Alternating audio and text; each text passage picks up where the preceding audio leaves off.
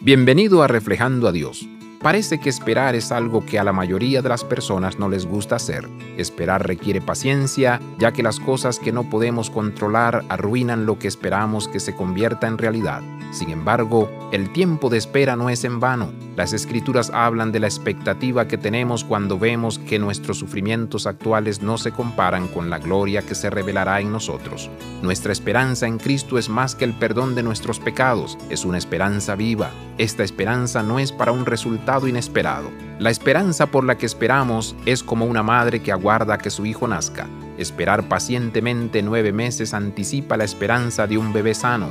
Los dolores del parto preceden al nacimiento de un niño. No se puede negar que el parto es difícil.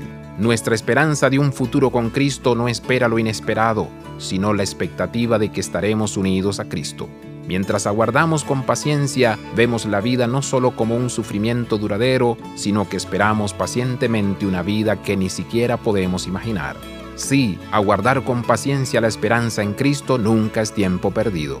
Abraza la vida de santidad, visita reflejandoadios.com.